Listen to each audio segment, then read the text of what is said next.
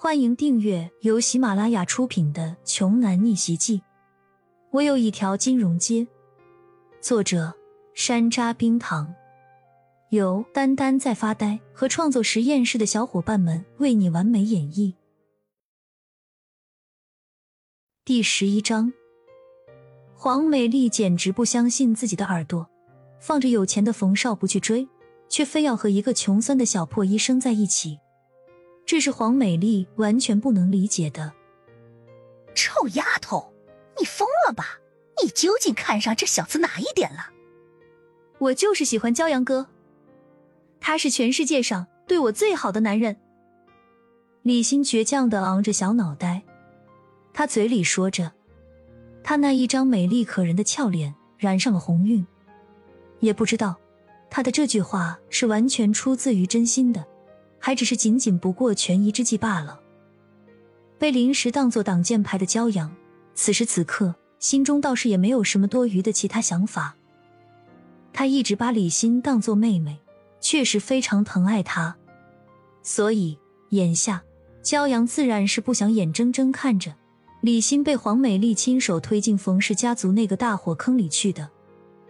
于是骄阳便配合着李欣，对黄美丽说道。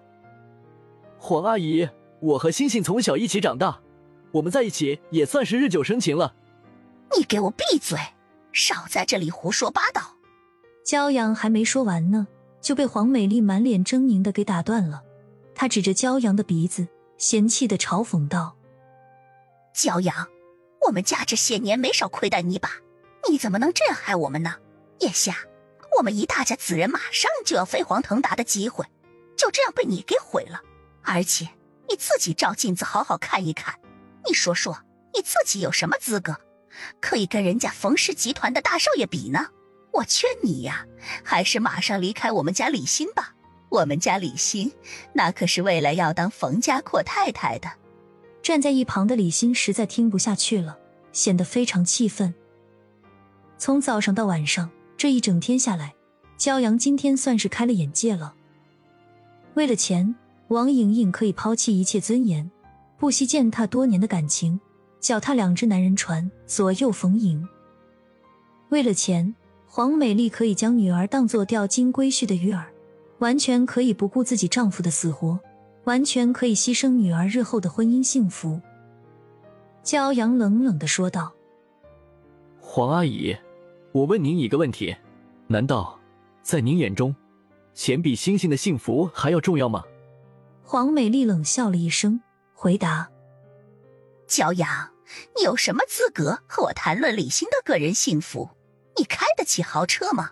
你住得起别墅吗？你除了这么一间巴掌大又不怎么赚钱的小破医馆之外，什么都没有。你哪里来的自信说幸福？”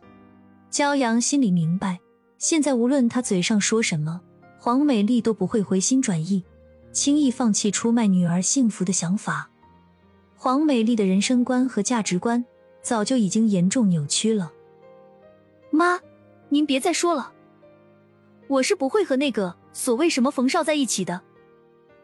您先回去吧，我我要留在这里照顾爸爸。李欣再一次明确的表达了自己的态度，他是不会和那种纨绔子弟谈恋爱的，更不会把自己的身体当做嫁入冯氏豪门的筹码。然而。李欣的这番话无疑是在火上浇油，而就在黄美丽即将浑身炸毛、即将大发雷霆的时候，门外传来了一个男生轻佻的声音：“小妞，看来你对我冯少还是蛮有意见的嘛。”只见从医馆门外走进来了一位桀骜的年轻男人，正是冯昌旭。看到冯昌旭大摇大摆的走进来，黄美丽扭曲的面庞。一瞬间就变成了如沐春风的逢迎微笑，他趋炎附势，低声下气的说：“哎呀，这不是冯少吗？您怎么亲自过来了？家里为您特意准备的饭菜可还合胃口？”冯昌旭向地上吐了口唾沫，一脸嫌弃的说道：“呸！我家的狗粮都比这些东西好吃，要不是看在你女儿的份上。”我才懒得去你们那种狗窝里吃东西呢。你家那种破地方，我一秒钟都待不下去。黄美丽也真心是个人物，被对方如此当面侮辱，竟然还能笑脸相迎，而且嘴上还一个劲儿的跟对方赔着不是。冯少，真是对不起呀，都怪星星这丫头太不懂事儿了。您放心，我一定会让星星嫁给您的。一个中年妇女对着二十多岁的年轻人如此卑躬屈膝、低三下四、不断讨好的样子，真的是很难看。李欣和骄阳都觉得替他丢人。